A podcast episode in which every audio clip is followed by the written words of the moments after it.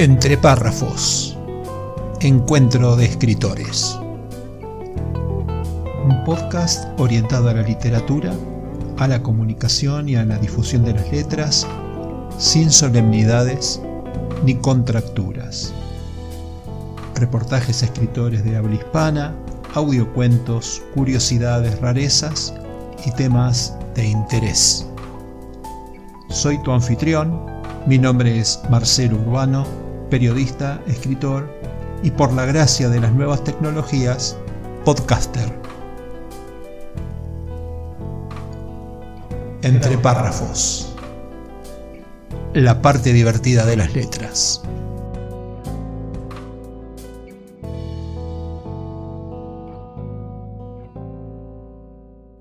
Buenas noches, en el episodio de hoy nos encontramos con la escritora Adela Sánchez Avelino, abogada que se autodefine como lectora y escritora apasionada.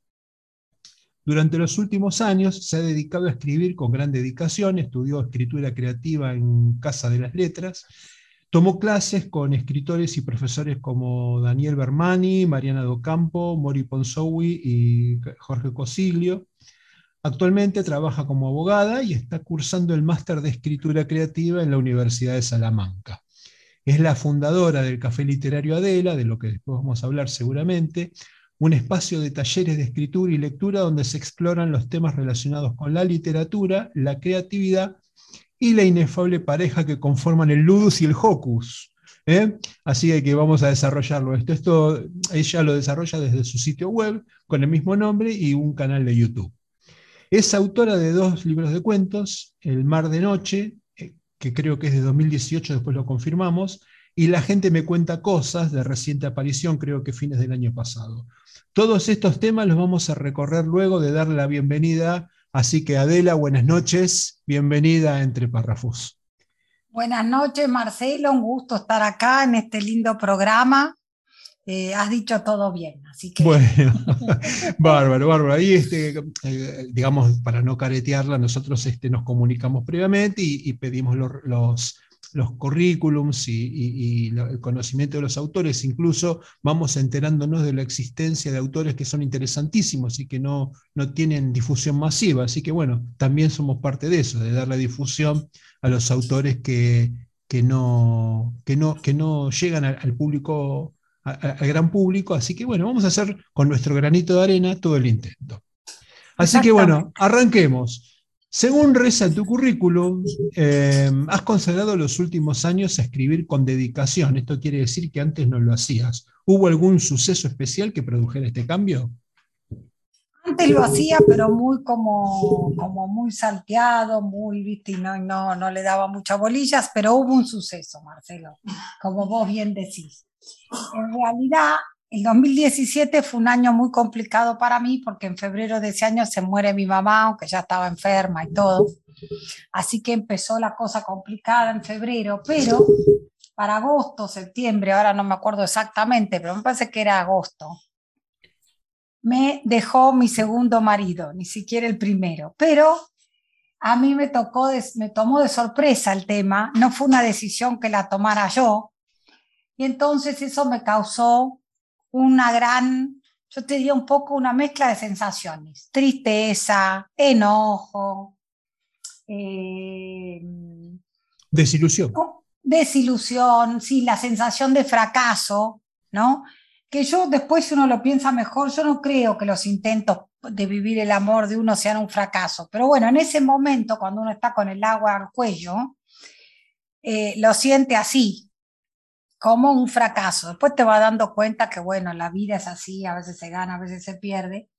Y bueno, en el medio de ese tole tole, yo hasta el 2016, o sea, hasta un año antes, había estado trabajando muchas horas como abogada para varios estudios jurídicos eh, de, de primera línea, la verdad, y trabajaba muchas horas, con lo cual el tema de hacer alguna otra cosa, como no fuera así muy leve, no existía. Eh, hice en algún momento la casa de letras y todo, pero dedicarme a escribir o... Sí, siempre fui una lectora tremenda. La cosa es que en el 2017, con todo esto, más que ya estaba trabajando más de forma independiente, un poquito más liviana de horario, eh, dije, me queda, ¿qué me queda pendiente en la vida por hacer? ¿Qué sueño me queda por realizar? Porque el hijo ya lo tenía, gracias a Dios, que ese era otro tema, que yo quería ser mamá también, y me, me, me estoy dando ese gusto. Y entonces digo, voy a hacer un café literario. Y ahí surgió la idea de Café Literario Adela. Y mira, me acuerdo que en ese momento, Marcelo, existía eh, clásica y moderna. Con la, con la inefable, eh, uy, justo ahora no me sale el nombre de esta señora, ya me va a salir, que era divina, una señora que era dueña ahí, que una mujer súper famosa y que yo siempre nos quisimos mucho. Bueno, existía clásica y moderna todavía y yo dije, uy, voy a hacer un encuentro ahí y voy a, eh, a, leer algún cuento mío, que ya ahí ya le estaba dando más bolilla a la escritura, estaba trabajando con Jorge Concilio en lo que después iba a ser mi primer libro de cuentos, que se llama El mar de noche. Y eh, me lancé así, viste, un poco, inclusive como a las apuradas, Marcelo, sin pensar mucho, viste. Porque digo, si sigo pensando, se vive el año, me acuerdo. Ya, viste, estábamos para octubre, ponele. Y yo digo, bueno, tengo que hacer algo en noviembre, diciembre, antes del 15 de diciembre. ¿Te viste que el 15 de diciembre parece que se acaba el año? Sí. Ya hasta, el 3, 4 de enero, nada. O hasta el 10 de enero a veces. Se, apaga el interruptor. ¿eh? Se apaga el interruptor, se cierran los tribunales, la gente se pone en modo Navidad en modo vacaciones, en modo fiestas. Bueno, entonces, ¿qué hice? Hice un encuentro en Clásica Moderna, mirá, al que vinieron Jorge Concilio, Fernanda García Lao, y este chico que escribió este libro hermoso, eh, este, un libro que se llama Open Door, Yossi Abilio se llama, un escritorazo. Acá estoy hablando de tres escritorazos, ¿no? Eh, y bueno, les hice leer un poco a ellos, leí un poco yo y dije que iba a lanzar un curso eh, sobre Borges versus Hemingway. Experiencia versus erudición. Que eso me lo saqué de la galera, te digo la verdad, Marcelo. La dibujaste, en el aire. Sí, ya la tenía medio pensada antes, pero viste cuando vos decís, bueno, a ver, de todo lo que leo todo lo que hago, algo que tenga gancho, que sea medio canchero, porque yo, como vos bien dijiste ahí, creo que hay que desacralizar la literatura un poco y no pensar que la cosa literaria tenga que ser un embole, ¿viste? Una cosa dedicada a, qué sé yo, a, temas muy serios, a temas muy graves, ¿viste? Que tenga que haber como mucha prosapia o palabras grandilocuentes. Si te salen natural, está perfecto. Si son parte de tu voz, ok. Pero si no, bueno, y entonces lancé me acuerdo, alcancé a dar un curso también, inclusive ahí antes del 15 de diciembre, y después cerré como hasta el 15 de enero, y ya después arranqué en el verano eh, del 2018, ya con unos cuentos más de verano. hay una consultita, de Sí, eh, ¿Vos empezaste a dar, a dictar los cursos antes de tener publicada ya tu primera, tu primer libro de cuento o eso vino de, eso vino, sí, eso vino después, porque ya para esa altura estaba buscando editor. Y ahí, y ahí, mira, yo tengo varios amigos en Infobae, a Patricio Zunini en ellos, que es un genio, que hasta hace unos años atrás, y lo que pasa es que la pandemia cambió muchas cosas, pero hasta antes de la pandemia, Patricio hacía muchas entrevistas por Infobae a los escritores, iba a cubrir, ponerle el premio Anagrama. Bueno, ahora está Inde Pomeraniec, que a ver, que Dios mío, palabras mayores también. Pero en aquel momento Inde, me parece que no sé si no estaba en Clarín o estaba en otro lado, y estaba Patricio. Y bueno, fue él que me ayudó un poco con esta teoría de qué podía hacer yo del café literario.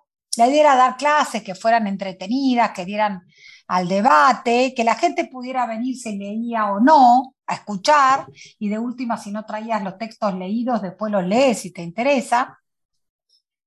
Y eh, ya estaba el libro eh, ahí como medio medio, eh, yo lo estaba viendo con Jorge Consiglio, me acuerdo, y fue gracias a Patricio Zunini que conocí a Esteban Castromán, viste cómo pasan las cosas en la literatura, como te habrá pasado a vos también con tus cosas, que viste que vos conoces a uno y a otro y a otro y en algún momento salta la liebre por algún lado, como digo yo. Sí.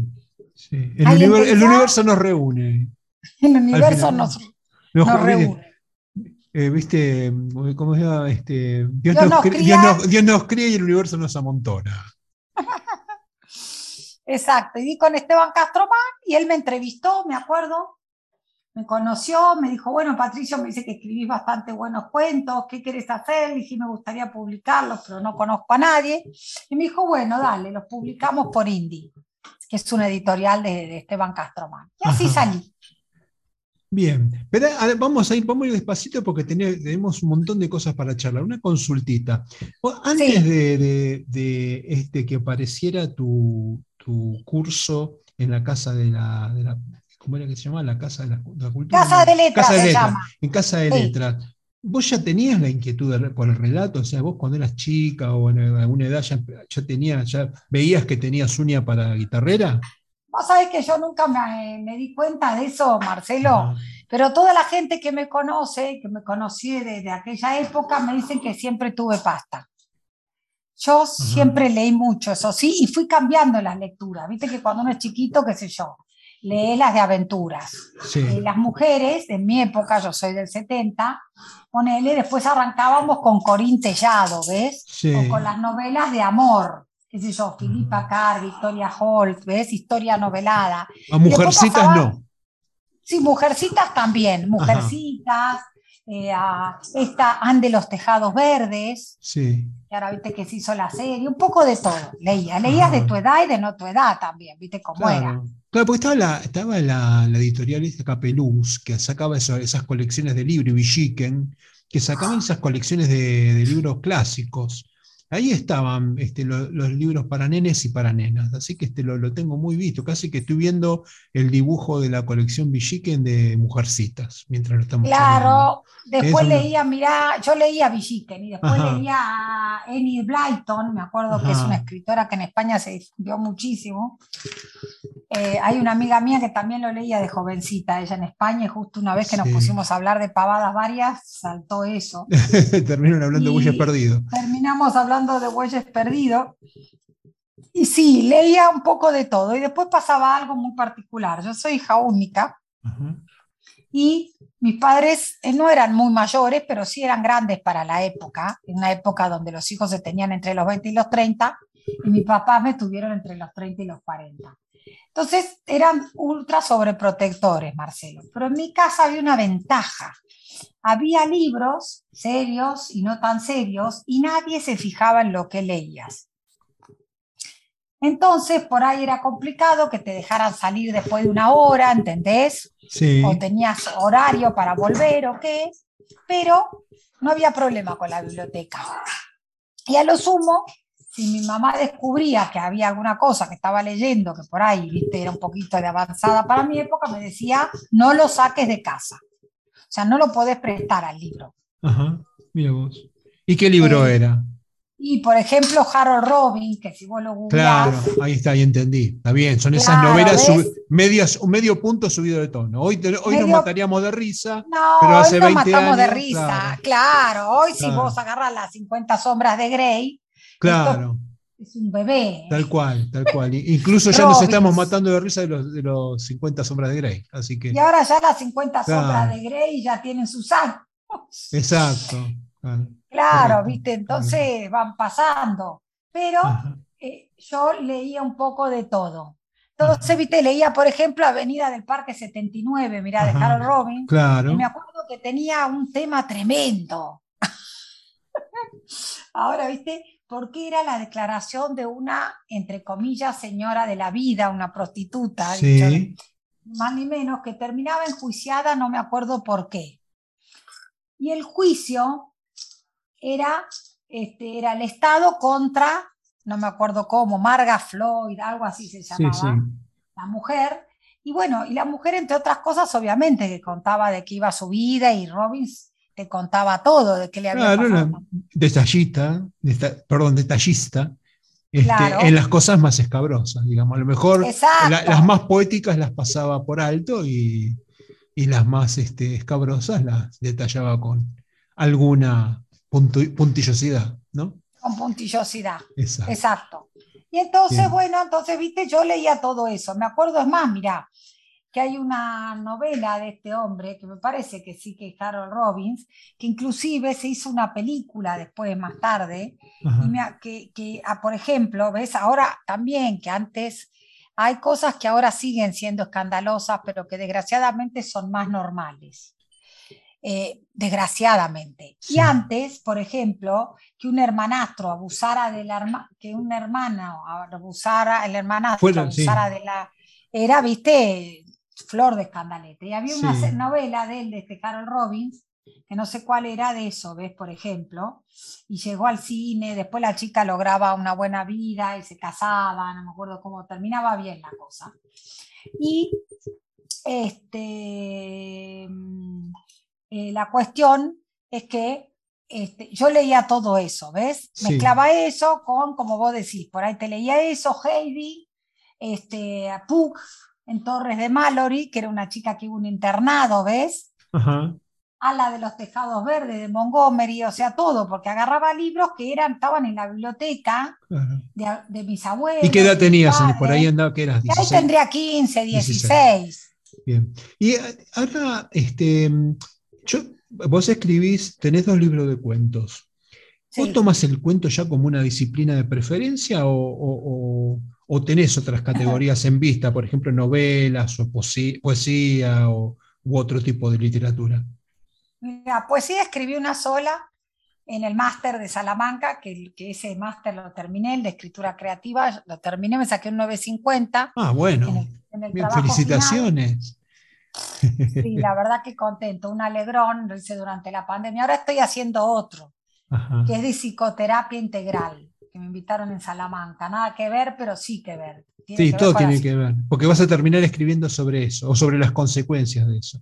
con la psicología. aseguro, claro que sí.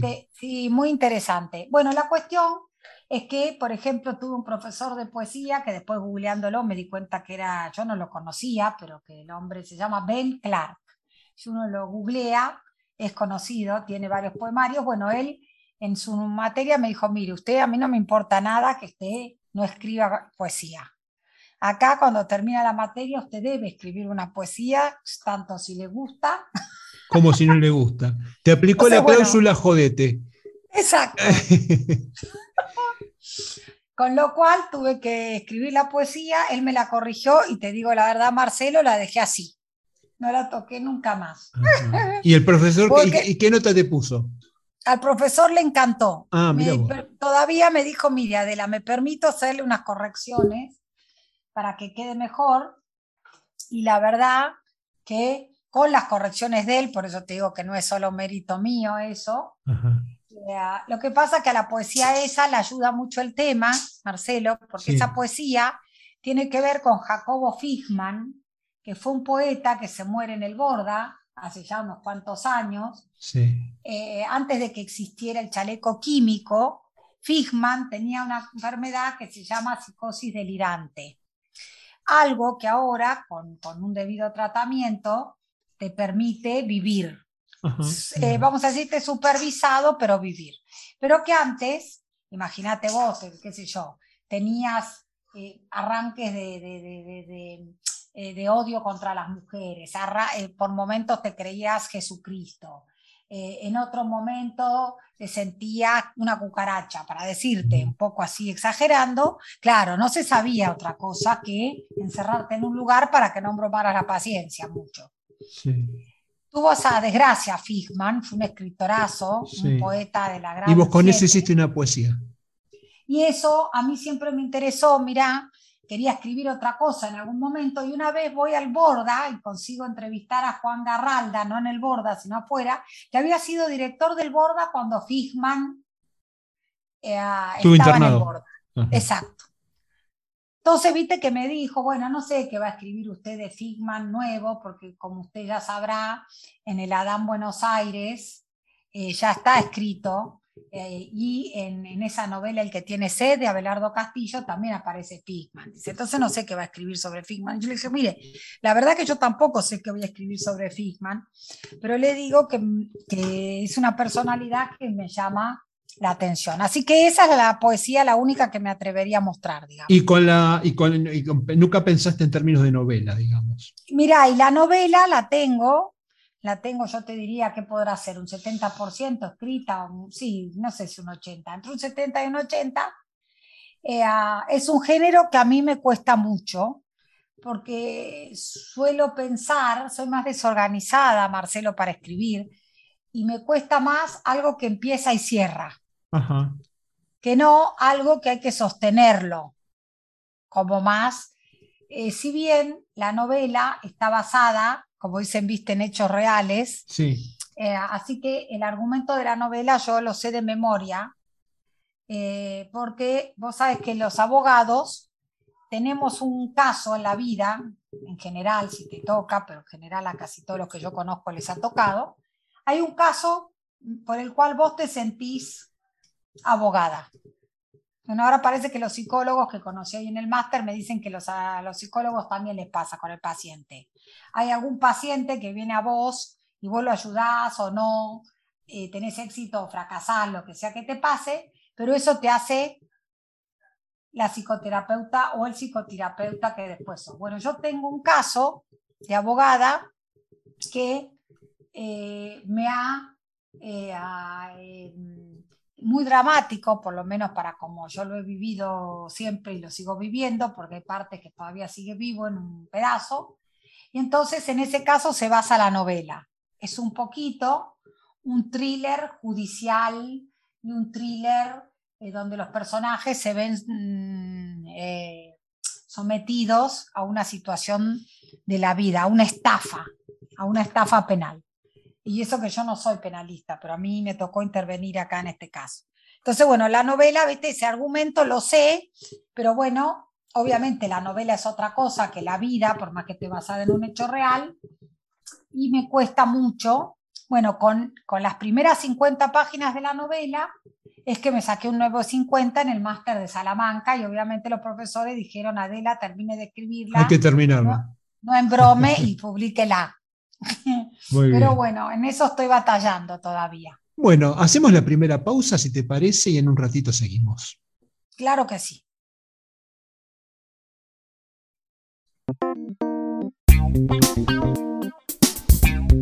Entre párrafos, curiosidades, rarezas, misceláneas y datos inútiles, pero literarios. Curiosidades en entre párrafos, la parte divertida de las letras. Julio Verne, tipo curioso si los hay. Dicen las malas lenguas que muchos inventos de huida y escape relatados en sus libros están basados en la vida real a la edad de 11 años, cuando escapaba de su casa con el único propósito de partir rumbo a la India para poder comprarle un collar a su prima de la que estaba perdidamente enamorado. Verne fue un visionario del futuro. Entre otras cosas, anticipó una red internacional de comunicaciones que conecta distintas regiones para compartir información, también el submarino nuclear y la posición de los lanzamientos espaciales en Cabo Cañaveral. ¿Imaginación o premonición? Lo cierto es que es el segundo autor más traducido en el mundo, según la UNESCO, y bueno, y lo cierto también es que existen 95 películas basadas en los libros de Julio Verne. Gabriel García Márquez, un hombre común. A Gabo le encantaban las flores amarillas porque consideraba que le traían buena suerte. Era bastante supersticioso. Creía firmemente que los caracoles detrás de la puerta, los pavos reales, las flores de plástico y los fracs traían mala suerte. Era fan de la cantante Shakira. Tuvo la oportunidad de entrevistarla en una ocasión y desde ese mismo momento empezó a escuchar su música y a admirarla. De ella decía que su música tenía un sello personal. Nunca quiso que se hiciese una película de su obra más conocida y comprada por los lectores, Cien años de soledad. Se negaba a que Úrsula Iguarán y José Arcadio Buendía exhibieran los rasgos faciales definitivos y se perdiera así la magia de la imaginación del lector. Bueno, no obstante, sus descendientes ya firmaron contrato con Netflix. Curiosidades en Entre Párrafos, la parte divertida de las letras.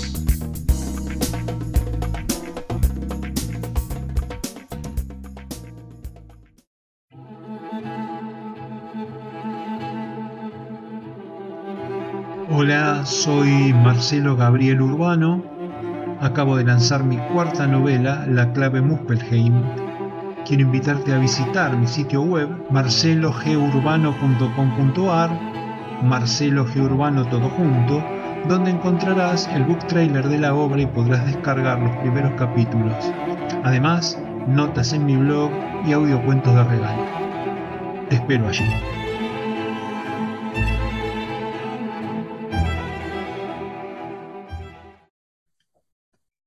Continuamos con Adela Sánchez Avelino, esta escritora eh, maravillosa, eh, oriunda. ¿De, dónde, dónde sos? Nací acá en Capital Federal, en un, este, sanatorio que no existe más, así que es bien poético, en uno que se llamaba aparentemente de Cusatis. Mira vos. Eh, sí, que no sé bien ni bien dónde estaba. pero este. No, pero sos porteña. Pero soy porteña. Y, ahora vivís en Buenos Aires también. También vivo en Buenos Aires. Bien. Bueno, vamos a hablar un. Sí, perdón. Sí. No, no, no. Eh, te iba a preguntar algo, Marcelo, con perdón de la indiscreción. Vos, por ejemplo, que por lo que veo has logrado escribir una novela, o varias, ¿no? Cuatro, sí. Cuatro, sos un genio, ya. mayor admiración. ¿Cómo has hecho con la novela, este, Marcelo? Mirá, ¿Cómo yo has hecho para, para, cerrar el proyecto, vamos a decirlo? Vos sabés que tengo em, mucha facilidad para imaginar escenarios y, utilizo herramientas este, de creatividad para, determinar los, los, personajes. Casi te diría que como un calco, yo sé cómo, qué quiero escribir eh, tengo el principio y el final siempre. Qué bueno. Y lo que me queda es recorrer el camino. Entonces, este, eh, eh, con, ese, con, esa metodología, lo que hago es, este, ir derramando en el camino todas estas cosas, estas herramientas de, creatividad. Por ejemplo, yo me hago ficha de los personajes y le, pongo una, y le pongo fotos. Entonces yo a los personajes básicamente te diría que los tengo identificados, sé, tienen un granito, sé cómo piensan, este, qué hacen con su vida normal, con su vida sexual. O sea, yo tengo casi, te diría, una ficha técnica por personaje importante. y trato de ver que este, las relaciones de los personajes, por ejemplo, en el último, Néstor Hellman es un periodista que eh, está en su economía deteriorada, vive en un caos y tiene una hija que es un petardo, una hija grande, ¿no? es una persona que tiene una hija de treinta y pico de años, que lo tiene cortito y tratando de enderezarlo. Entonces esa, esa relación casi la construí este, como, si hubiera sido una ficha aparte. O sea, cómo es la relación de, de Hellman con su hija Laura. Y bueno, así. Esa es mi metodología. Qué bueno, qué interesante. sí, estoy, ahora estoy escribiendo mi quinta novela, que es la continuación de la cuarta, porque la cuarta me dio mucha tela para cortar. La cuarta es la que te acabo de decir recién.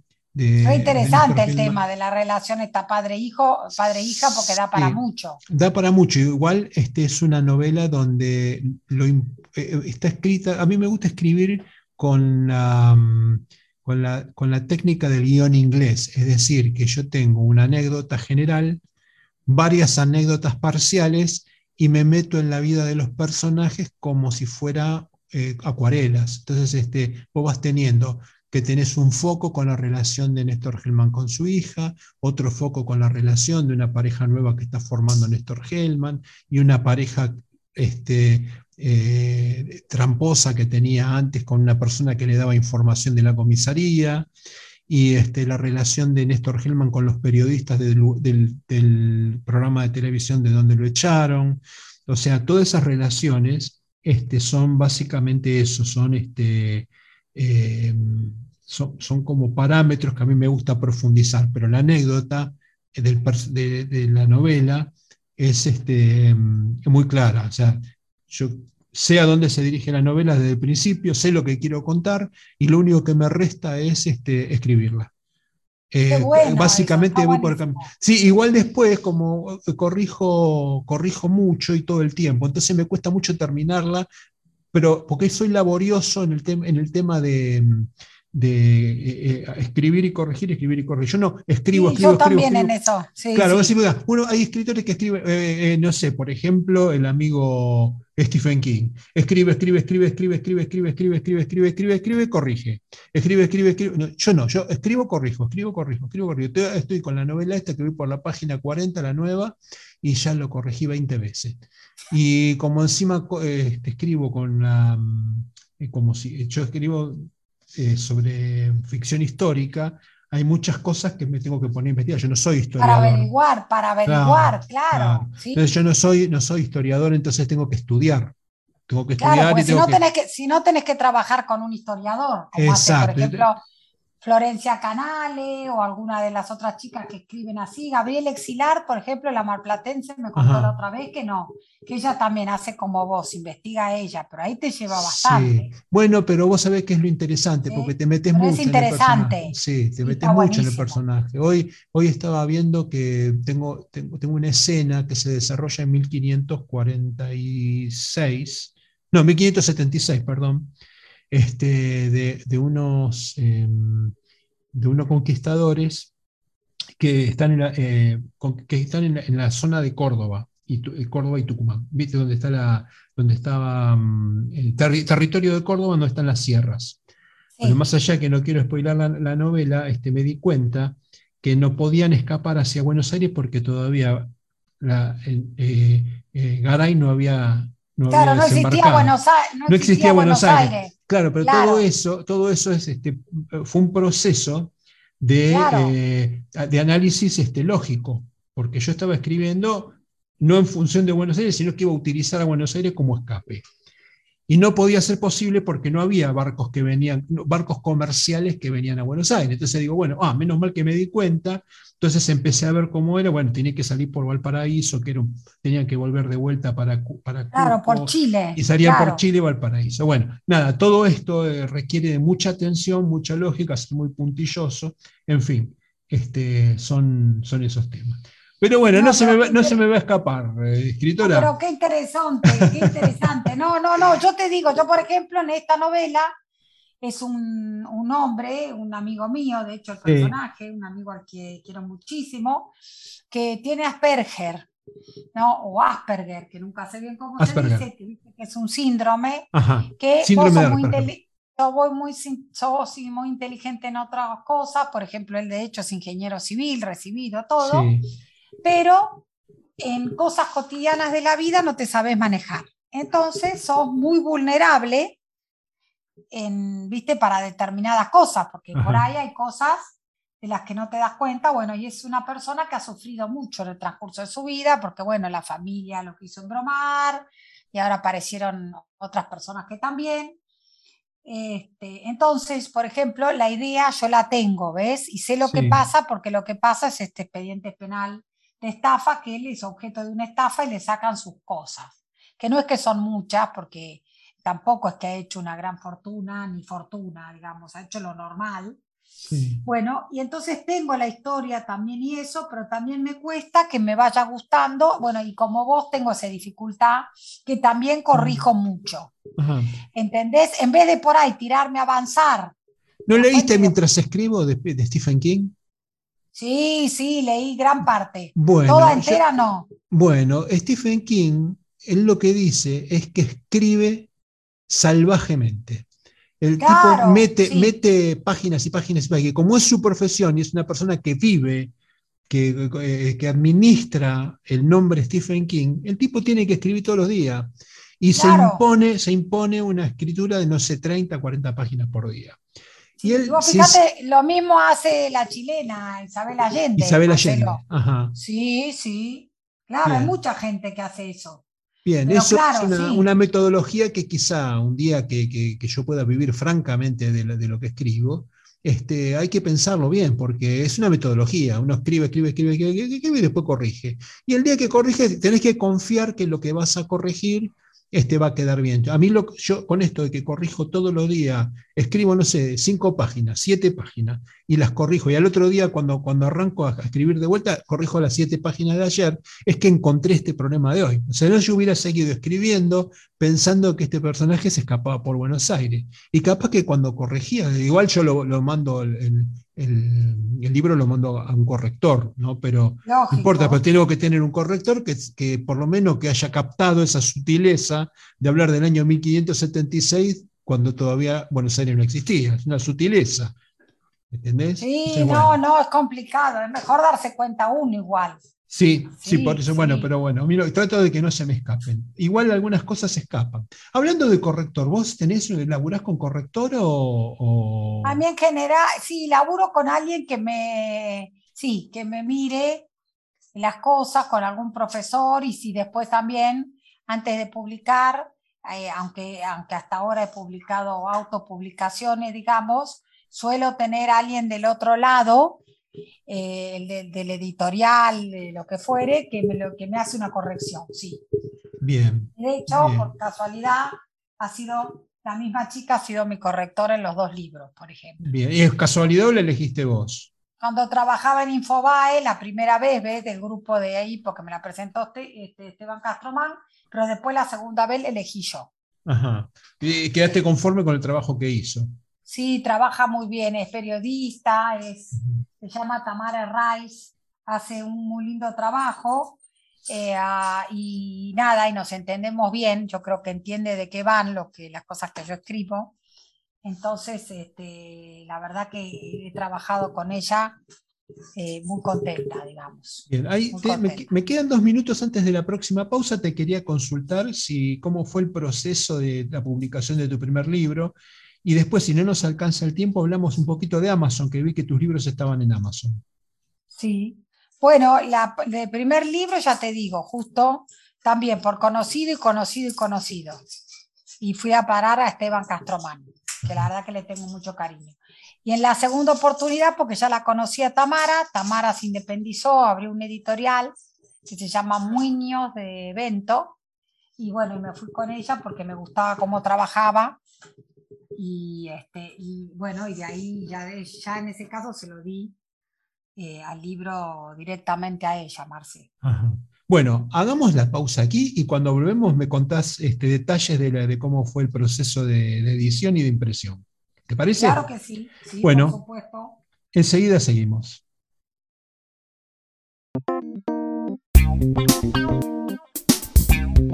Entre párrafos, curiosidades, rarezas, misceláneas y datos inútiles pero literarios. Frases célebres en entre párrafos, la parte divertida de las letras. Borges, el bibliotecario. En enero de 1938, Jorge Luis Borges ingresó como empleado temporal en la Biblioteca Miguel Cané, dirigida por el poeta Francisco Luis Bernardes. En sus ratos libres, reflexionaba y escribía cosas como esta. La biblioteca es una esfera cuyo centro cabal es cualquier hexágono cuya circunferencia es inaccesible. Bioy y la lectura. Adolfo Bioy Casares dijo alguna vez, creo que vale la pena leer porque los libros ocultan países maravillosos que ignoramos, contienen experiencias que no hemos vivido jamás uno es indudablemente más rico después de la lectura. La fugacidad y el olvido. Stefan Zweig, el escritor, biógrafo pacifista y activista social austríaco, posteriormente nacionalizado británico, dejó una bella frase que lo pinta de cuerpo entero. Los libros solo se escriben para, por encima del propio talento, unir a los seres humanos y así defendernos frente al inexorable reverso de la existencia, la fugacidad y el olvido. Frases célebres en entre párrafos, la parte divertida de las letras.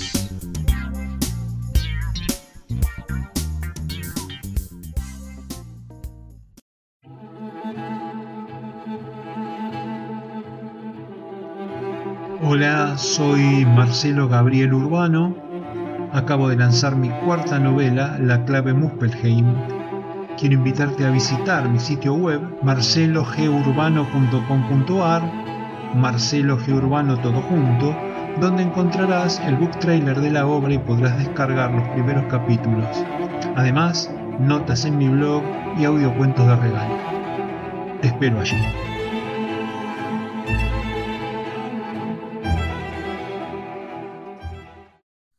Bueno, estamos de regreso con nuestra invitada Adela Sánchez Avelino y vamos a meternos ya en el tramo final del programa que se pasó recontra volando. Así que bueno, ¿estás pasándolo bien? ¿Estás entretenida? Sí, muy contenta, Marcelo. Después te voy a invitar yo también, que tengo un programa radial que sale desde Mar del Plata, en una radio chiquitita que se llama GDS Radio, en una, por internet, que obviamente se llama Café Literario Adela, el espacio. Eh, y vas a conocer a Guille, que es el, dueño de la radio Mar del Plata, este, y que es un encanto, ya te vamos a entrevistar de ahí. Y después también en el espacio, viste, el café literario que yo tengo en este momento virtual y que hay alguna que otra reunión presencial, también ahí nosotros leemos textos de escritores clásicos, eh, modernos, y solemos invitar a escritores para que nos digan su proceso. Ajá, mira qué bueno. De hecho, de ahí la conozco yo a Ximena, a Ximena ah, Sí, sí. Porque las dos fuimos compañeras, ves, en la casa de letras. Y tuvimos un mismo profesor, que se llama José Brindisi. Sí. En la casa de letras. Y bueno, nos, conocemos por ahí, ¿ves? Por ejemplo. Ajá. Yo lo, que, lo que noto es este, que hay ahí toda una presencia orgánica de, con estructura literaria. Yo, eh, me, llamó muchísimo la atención como escribía Jimena, y ahí estuve viendo un poquito lo tuyo. Está bien, hay una estructura detrás, no, es, no, no, no, no son escritoras improvisadas. Puede ser que sean primeras obras, pero no son este, pasos de bebé, digamos. Son primeras obras que están estructuradas, que están trabajadas. Así que, eh, sinceramente, este, veo que, que hay que hay como mucho material y que trabajan con gente que tiene talento, digamos, ¿no? es que, no, cualquiera puede escribir, cualquiera puede escribir, no cualquiera puede hacer buenas obras. Exactamente, cualquiera puede escribir, el tema es hacerlo bien, ¿no? Eso lo dijo una vez en una entrevista que le hice, está una chica que corre, que de hecho tiene una, una Viviana Ricciardi, mirá. Ajá que ella escribió, es que corre y escribe, entre otras cosas, muchas. Sí. Eh, bueno, y ella una vez que yo la entrevisté me dijo eso, que el problema es ese, ¿no? Lo mismo diría Sebastián Chilano, un escritor marplatense que yo lo adoro, que ahora hace muy poco publicó una obra que es, pero bellísima, este, eh, eh, que se llama Los Preparados. Preparados haciendo que ver con esto de la los preparados en medicina son. Ah, mira qué interesante. Es buenísimo. Yo leo mucho, leo mucho, ¿sabes qué? Lo que escriben ahora, Marcelo, esa es otra de mis inquietudes. Me encanta, siempre que puedo, leo lo que se está escribiendo ahora. Sí. Me interesan los escritores, también los clásicos. Mira, mañana, doy, mañana doy una charla eh, invitado por la Municipalidad de Lanús, en realidad por la Casa de Cultura de Lanús, donde voy a hablar del rol del escritor independiente. Mira. Y bueno, simplemente lo que te quería decir es que los números de, mm, digamos, detrás de la, del mercado editorial, bueno, Argentina el año pasado, 2021, em, imprimió 44 millones de libros. Mm, mira vos. Eh, y de esos, eh, bueno, dentro de ese número, que es un número muy inferior, el, récord fue el, em, 2014 que se imprimieron 130 millones. Mirá vos. Fíjate cómo se cayó como un diferencia. piano. Sí, sí, se cayó como un piano. Y dentro de eso, bueno, entonces hay, hay, un mundo, de una distribución de ese, de ese mundo de venta de, de, libros, donde las, las, este, los escritores independientes y los, los autogestionados son muy importantes en la cadena, en la cadena de, de valor el 19% de los libros que se publicaron el año pasado fueron de escritores autogestionados e independientes. No es un número menor. Esto no quiere decir que de, los, de, los, 44 millones son 19, 19 millones de libros. son no es ese el número. No, no, no es ese el número. ¿Por qué? Porque los escritores independientes este, imprimen 200 libros, 300 se imprime libros. Mucha, se imprime muchas menos copias, claro. Mientras, que los libros, mientras que los libros del, de, de, los, de los gigantes, estamos hablando de impresiones de entre 5.000 y 10.000 ejemplares por tirada. Y si el libro anda bien, vendió de 5.000 ejemplares, va a la y segunda, después lo vuelve, la segunda exacto, impresión. Si vuelve, mira, a ver, va a ver el de Guillermo Martínez, mira, Sí. es amigo mío, que viste que estoy haciendo con él, voy a hacer un, un club de novelas, Sí. tú estás invitado. Sí, sí, sí. Voy a estar seguramente porque soy El 6 de admirador. Ya me tomé nota, me mandaste por, por, este, por mail, me lo mandaste. Eh, soy admirador del amigo Martínez, este, soy admirador de, de Crímenes Imperceptibles.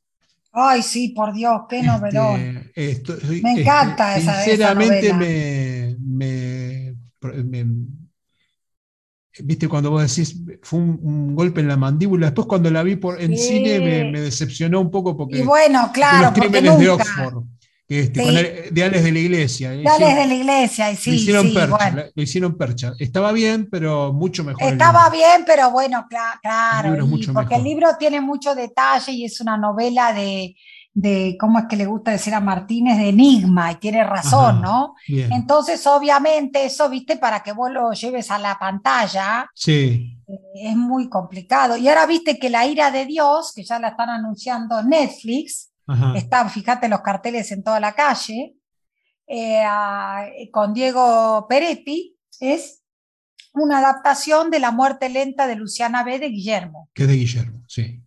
Ahora sale el 15, sale por Netflix. Bueno, ahí acordate de, de mandarme la invitación cuando. pero igual yo tomé nota, ¿no? ¿Qué, No, eso te voy a ser mandar por- la invitación y además eh, estas semanas que vienen voy a mandar alguna que otra pista de lectura, Ajá. como para que pa- todos vayamos pensando y también uno vaya pensando qué le vamos a preguntar Ok. eh, a Martínez este, esa, esa vez, digamos. Dale, dale, con todo gusto. Sí, Con sí. todo gusto. No, bueno, y volviendo a lo que vos decís de los escritores independientes, Sí, es súper interesante porque, mira, te iba a acotar algo. Vos fijate, Marce, la cantidad de gente que fue a la FED, a la Feria de Editoriales Sí. Independientes del 2021. Pandemia y todo. En un escenario de pandemia. Y ahora dicen que todavía va a ser más exitosa esta que viene. Y es increíble la cantidad de gente que fue, la cantidad de escritores este, que hay ahí. Este, te digo, yo siempre voy, viste, siempre hago. ¿Vos vas por parte de, tu, de editorial en donde imp- de imprimís o vas como escritora independiente? Mira, más de una vez, voy- eh, hasta ahora he ido como escritora este, independiente. Ajá. Y me la Ah, paso, obviamente, sí. Eh, ¿Firmás libros en los stands de tus, de tus editores? Hasta ahora, mis editores, en- no coincidí nunca que mis editores estuvieran ahí justo las veces, así que no, pero sí suelo estar ahí con mis libros, nadie tiene ningún problema porque tengo muchos editoriales amigos. Ajá. Entonces, eh, si quiero, digamos, firmar algún libro, regalar algún libro o vender algún libro, tampoco tengo mucho inconveniente, pero en general suelo ir de visita y escuchar un poco y, ¿viste? Y, y- y me encanta el movimiento ese y ahí, bueno, la verdad que es cierto. Vos pensás que ocupaban todo el centro Conex en una época, la parte techada, y ahora el año pasado se hizo en la calle, que cerraron dos o tres calles, y te digo la verdad, Marcelo, no, había, no cabía un alfiler ahí. Y fueron dos o tres días, había cola para entrar. Sí. Así que sí hay mucho movimiento, Sí, es mucho una. escritor independiente, ¿sí? Claro, sí, yo tengo que ver la forma de engancharme porque siempre quedo afuera. Lo que pasa que, bueno, este año estoy más atento porque yo lancé mi cuarta novela, La clave Muspelheim, la lancé el 29 de marzo. Mm. Así que este, estoy más atento a todo esto porque en cuanto veo un- una, una posibilidad de, de mostrar mi, mi obra, voy y me prendo. Claro, y si no, yo cuando este año cuando vaya y cuando se organice y cuando vaya, te digo, vamos juntos. A mí me conoce todo el mundo ahí adentro, Ajá. así que Sí. mucho inconveniente con eso no hay. Sí, pero me, gustaría, me, gustaría estar eh, vendiendo, ¿viste? Ver cómo. Y bueno, y tendremos que, tendríamos, tendríamos que ver. No es una mala pregunta, voy a hacer mis averiguaciones. Porque ahí voy a tirar, tiene que haber alguna forma. Yo, con esto que estoy haciendo el programa, siempre digo a los que invito al programa, tenemos que hacer una barra de escritores independientes. Una barra de amigos. Buenísimo, ¿viste? Estaría buenísimo. Che, vamos con todos nuestros libros y le, y pechamos a la competencia. ¿Por qué puede vender este, a, Faguara y yo no? ¿Que mi plata no vale? Exacto. Justo te metiste con Alfaguara, que es una editorial que me parece horrible porque hace los libros todos pegoteados, toda la letra chiquitita. Yo siempre la meto con Alfaguara. Digo, decir que soy un piojo y que a Alfaguara le importa un carancho lo que digo yo. Porque si no, ya me hubieran venido a buscarlo de Alfaguara. Porque yo dale que me meto con Alfaguara. Porque hacen unas ediciones, viste, las obras completas, digo cualquier cosa, ¿no? Y es una letra, Marcelo, que te quieres morir, ¿entendés? La tenés que leer con lupa. Se te agota la, la, la, la, la todo esto para abaratar en hojas, ¿viste? Sí. sí. unos escritorazos, igual si yo los quiero matar porque hago esfuerzo para leer. Y sí, no, no, tendríamos que armar algo así, claro que sí. Así que bueno, ya, ya llevamos 10, este, este es el, podcast número 10. Son, ya tengo Podríamos, hay que, hay que podríamos hacer un editorial también. Claro, bueno, eso, eso ya es más, más difícil porque requiere unos conocimientos y de, de, de No importa, porque nos asesora alguien, pero ¿sabes qué? Y ahí nosotros sí tenés la llave entrar a las ferias, ¿entendés? sí, sí. Vas a todos lados, vas a todos lados. Es verdad. Este, y entonces esa es una llave para una puerta para ir a la feria del libro, te digo, ¿eh? a la que se hace en, en, ahora me viene una que no es justo la de la nube, bueno, pero eh, tenés las del interior, tenés la feria de editoriales independientes, tenés un montón. Yo igual le voy a preguntar a Tamara Raiz, a ver qué va a hacer ella ahí con, con Muños de Viento, a ver qué de Beto, a ver qué podemos hacer y a ver cómo sería. A ver cómo nos organizamos. Claro, y lo otro que tendríamos que hacer de cara al futuro, ahora con un año de tiempo, es ver cómo vamos a la feria del libro.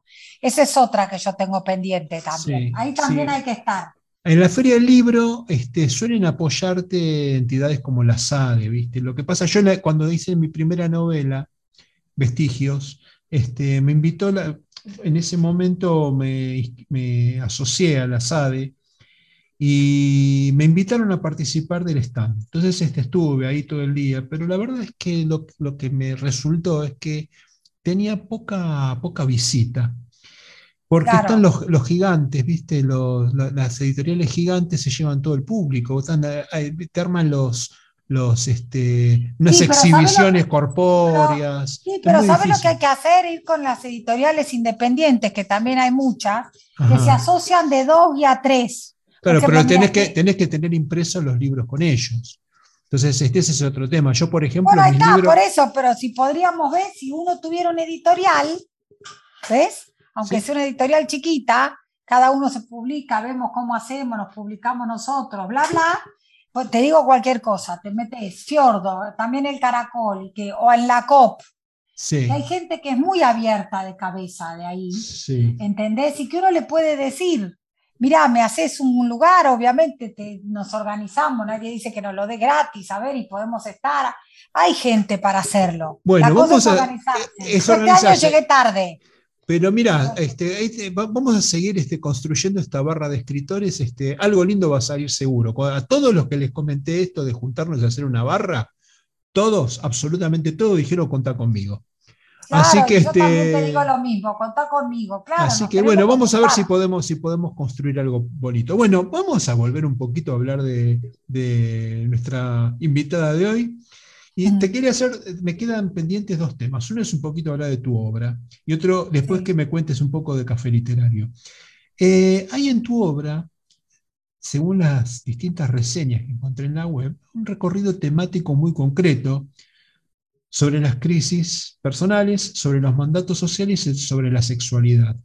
¿Por qué no nos contás un poquito qué, cuáles son estos, por, qué te, basaste en estos mandatos, este, en, estas temáticas? A mí me hace gracia eso, Marcelo, porque en realidad no estuvo dentro de mi propósito eso. Ah, salió solo. esto, claro, esto es lo que dice la gente, digamos, O por ejemplo, lo que dice nada menos que un escritor de la, de la talla de Sebastián Chilano, platense, sobre esto de la gente me cuenta cosas porque él vio gente entrando y saliendo de la cama para parir, para tener sexo, para morir, ¿ves? Bueno, la verdad que a mí cuando yo escucho esas lecturas, digo, ay, la pucha. Claro. yo, en realidad, claro, no, sí, yo fui, pero a ver, en realidad yo, viste, lo primero que nace para mí en un cuento es parecido a lo que a vos te pasa con la novela, ¿no? Una imagen, o tengo una idea, o leo una frase. Eh, la suelo anotar, como diría Federico Falco, ponele, o suelo tenerlo en la cabeza hasta que algo surge y va creciendo eso y me voy preguntando qué, quiénes, quiénes son, cómo son, bla, bla. Esa es una de las fuentes. La otra fuente, la verdad, que yo reconozco que a diferencia por ahí tuya, yo creo, por lo menos yo, que yo carezco de imaginación para eh, inventar de cero. Entonces, en líneas generales, la gente me cuenta muchas cosas, esto es real. Y también eh, yo, a mí me pasan muchas cosas, que las mezclo con otras cosas, ¿ves? Y salen historias y, por ahí alguien me dice, che, ¿y esta sos vos? Y le digo, no, hay una parte que sí, y otra que la verdad que nada que ver. Claro, está bien. Pero entonces, eh, porque después, lógico, esto vos ya lo sabés, ¿no? una vez que uno lanza a escribir y que está el protagonista de la, del cuento, de la novela, ya no es más ese que vos, aunque vos lo conozcas al protagonista, que sea tu mejor amigo, ponele, después la novela toma como una entidad o el, o el libro y ya no es más. Pero, claro, uno va, por ejemplo, te digo cualquier cosa, en el mar de noche, que hay un cuento que se llama como el mar de noche, yo una vez estoy parando ahí con mi hijo en el Costa Galana, obviamente como te darás cuenta, en Mar del Plata la época era otra, se podía pagar el Costa Galana. y estoy parando con mi hijo en el Costa Galana y vienen a parar unos muchachos de River. Jugadores de, fútbol. Los jugadores de fútbol, Marcelo. Y te digo la verdad, yo una vuelta estaba en el, como en el, spa del Costa Galana, que es precioso, y, pero por Dios, Marcelo, es unos físicos esculturales y unos chicos que, a ver, que tenían 20 años, no sé qué, viste, y uno, viste, decís, Dios mío, Madre Santa, los miraba yo, ¿no? Mi hijo desesperado los corría atrás para pedirles autógrafos. Y claro, lo del Costa Galana teníamos ventaja, los veíamos desayunar, los veíamos en el ascensor, ¿ves? Y ahí entonces me queda esa idea, ¿ves? Eso, la juventud, el coso pum y chum. Y me imaginé una señora que es la protagonista de el, cuento. el, el cuento. Ese es uno. Después otro, una vez yo, viste, tengo muchos muebles viejos, porque soy hija única y no es que es eh, un gran cosa, lo, los heredé, muchos, muchos lo dejé de lado y otros los heredé. Y una vez entró a mi casa, viste, una de esas tardes como hoy, ponele de invierno, y los, las sillas y la mesa parecían como unos esqueletos. Bien, viste, una escena bien dark. Y digo, uy, pucha, eh, me quedó esa escena, digo, y no sé qué se me cruza como una pareja discutiendo. Y empecé a escribir sobre eso, sin darme cuenta, se discutían en como un ambiente así. Y después fue pasando, ¿ves? Y salió también otro cuento, ¿ves? Salen como de retazos. Sí. Pero eso es, la dinámica, es la dinámica de la inspiración. O sea, en realidad este, son procesos parecidos el tuyo y el mío. Lo único que nos inspiran cosas distintas. Pero vos, tenés tu chispa, la chispa está ahí, es en el, digamos, vos viste, tu imaginación te llevó a ver en, eh, los jugadores de River este, determinada historia. Que, no que, es de tu imaginación, o sea, no, no, no, no, es una, algo que viviste en la realidad. Y sin embargo, fue la chispita, es la dinámica de la inspiración. Sí, sí. Tranquila, nos pasa a todos. No, probablemente, Marcelo. Y después hay otras cosas que me pasan a mí, como por ejemplo un aborto espontáneo que me pasó antes de tener a mi hijo. Y este, me acuerdo patente, viste que sufrí un montón y que eh, tuve una terapeuta de la que orgullosamente sigo siendo amiga. Y una vez, viste, yo estaba hecha bolsa, viste, la típica que, no sé, yo hecho un mar de lágrimas y ella me dijo, bueno, la verdad que si vos te lo tomás así a esto, por supuesto que es grave, por supuesto que es para sufrir, por supuesto que todo, pero si, si te lo tomas así no vas a poder ser madre. Porque ser madre está emparentado con el gozo, pero también con el sufrimiento. Bueno, ¿ves? Y eso me chocó de tal manera, Marcelo, que me hizo, ¿ves? Salir de ese marasmo, siempre me quedé con esa frase y después de ahí surgió un cuento. Mira vos. Bueno, ¿y por qué no me hablas un poquito de café, Adela? Café el, café es un poco, el café es un poco de todo, digamos. Ahora dentro de poco se incluye de todo, ¿viste? Hacemos de todo menos tomar café igual, esta cabe la aclaración. Siempre que nos reunimos tomamos vino, cerveza. Así que no sé, la verdad, por qué le puse café. Le tendría que haber puesto vino. Bueno, porque se usa, se usa, se entiende lo que, se entiende el sentido. Se entiende lo que es, sí, sí, sí. Y bueno, y entonces fue naciendo así, ¿viste? Y entrevistamos escritores, y leemos cuentos de determinados escritores, después en otras épocas, es por mes, vamos renovando los temas. Porque además hay mucha gente que va y que viene. Hay un público, vamos a decirte, eh, que, es, que son mis seguidoras y seguidores y otros que no, que depende de lo que vos hagas o lo que vos leas. Por ejemplo, el público abogadil. ¿Ves? Entonces ponele un público abogadil que va más con Guillermo Martínez que con, este, no sé, o con Claudia Piñero que con alguna escritora independiente eh, que más que esté surgiendo o un escritor. Entonces, bueno, ¿ves? Por épocas aparecen unos y desaparecen otros. Ahora, el mes pasado estuvimos viendo Virginia Woolf. Leímos un cuarto propio. Y, también, vi que hacen cursos, ¿no? Sí, claro, hacemos, a veces escribimos todos juntos. Ahora la idea, que también ya aprovecho para invitarte, es hacer una antología. El Café Literario Adela y bancarnos entre todos una publicación que tenga nuestro currículum, hacer una pequeña foto, un pequeño, una pequeña hoja de recorrido y uno o dos cuentos de cada uno o dos poemas o lo que fuere y sacarlo a la calle como Café Literario Adela y los cuentos del Café Literario Adela. Los cuentos, la poesía, la... eso lo tenemos, lo teníamos desde antes, durante la pandemia, pero se fue postergando de año tras año. Y después vamos eh, entrevistando y hacemos un poco de todo también, porque por ejemplo hemos tenido narradores orales, a Marínez Caballero, a Silvia Mellino, ¿ves? Súper interesante en algún momento. Hemos tenido a Pedro Mairal, en algún momento cuando surgía el café. Después tuvimos a, Carlos Busquet, ¿no? Una pérdida irreparable, el mm. escritor de, este, ¿cómo es que se llama? Ahora no me sale, pero ya me va a salir, Bajo este sol tremendo, una novela terrible, que bueno, que, que se murió hace muy poquito, hace un año, ahora no sé si hace un año.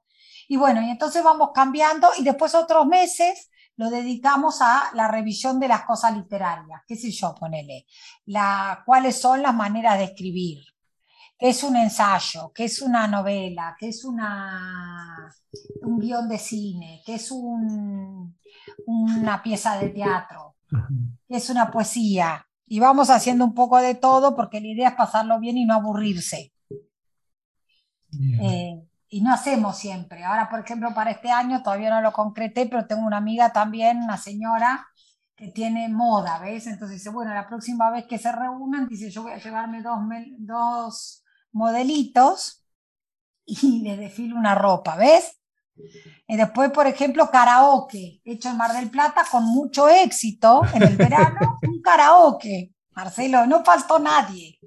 Yo creí que no iba a venir, viste cuando vos decís, vamos a hacer cuatro, con un poco de suerte.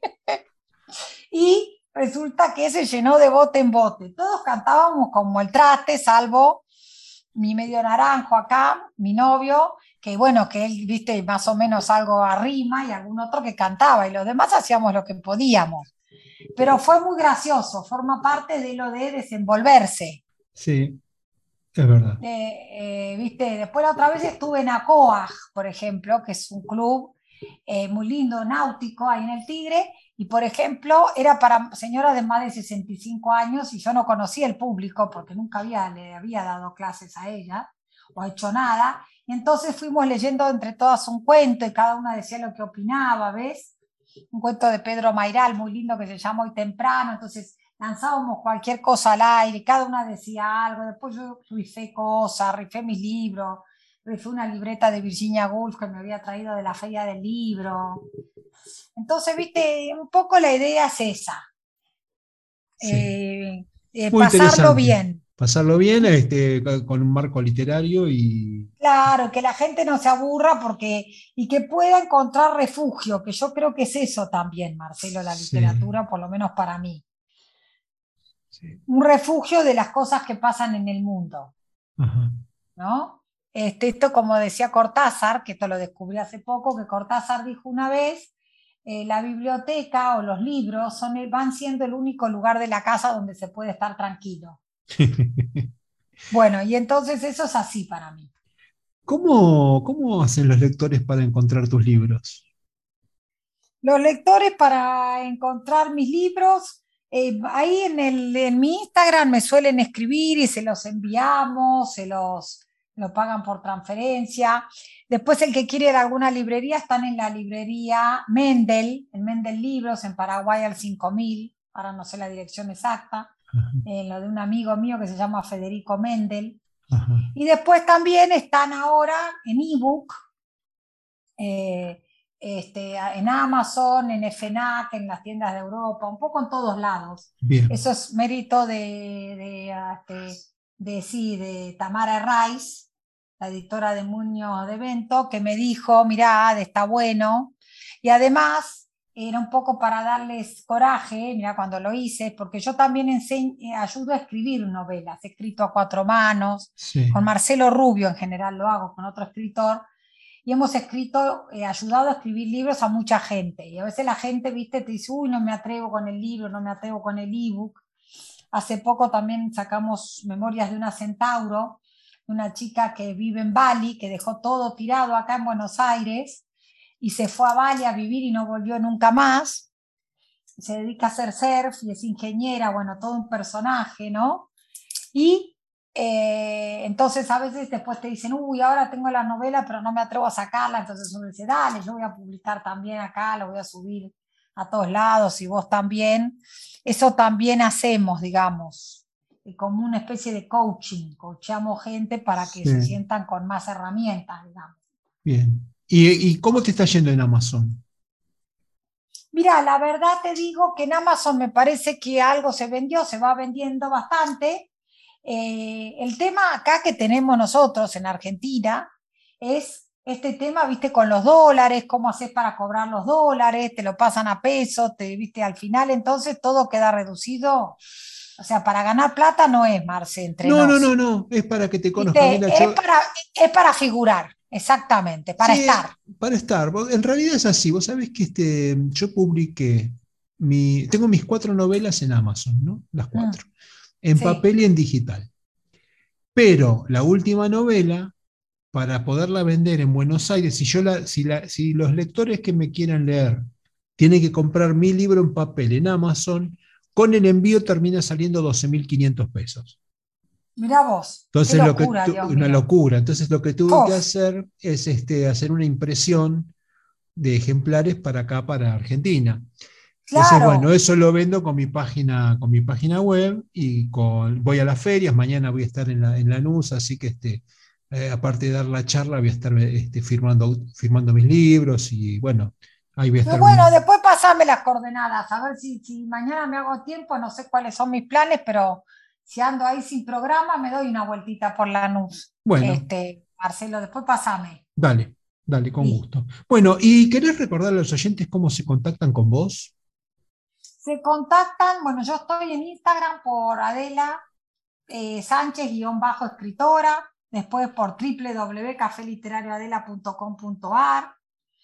Después también se me pueden escribir a Adela Sánchez Avelino con B corta y una sola L arroba gmail.com y eh, ahí pueden preguntar. Eh, también lo que es interesante decirle a la gente es que después estoy en Facebook por Café Literario Adela también, y lo que les suelo decir yo a la gente es que no tenga miedo, que si bien la verdad que algunas actividades que yo hago son aranceladas porque no, no vivo de esto, pero al menos tengo que poder, eh, no sé. Sí, es, justo, es justo que percibas este. Solventar los libros, solventar los libros, publicar los míos, ponerle alguna de esas cosas. Ah, pero siempre digo que nadie se quede sin venir por un problema económico, porque eso siempre es conversable. Bien. Entonces, que igual se contacten. Eh, porque, bueno, viste, en especial, por ejemplo, en la pandemia, yo eh, a los que no podían, por ejemplo, que no les cobraba el café o no les cobraba nada, ¿entendés? Sí. Y bueno, después uno confía, y la verdad que a mí me ha ido bien en eso, no me puedo quejar, uno confía en que cuando mejora de fortuna, empieza a pagar algo, lo que puede o lo que fuere, Marce, porque yo pienso que la actividad cultural eh, es buena para todos y no es bueno que si vos no te la no pasás por una mala racha no, no, y no te la puedes te, te quedas afuera. Te exactamente. Exacto.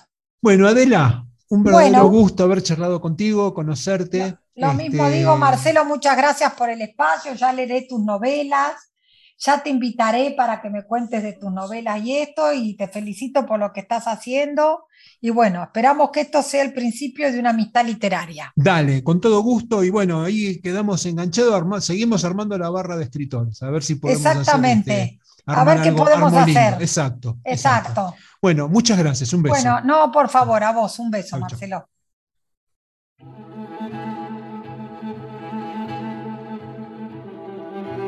Hola, soy Marcelo Gabriel Urbano. Acabo de lanzar mi cuarta novela, La clave Muspelheim. Quiero invitarte a visitar mi sitio web marcelogeurbano.com.ar, Marcelo Urbano todo junto donde encontrarás el book trailer de la obra y podrás descargar los primeros capítulos. Además, notas en mi blog y audiocuentos de regalo. Te espero allí.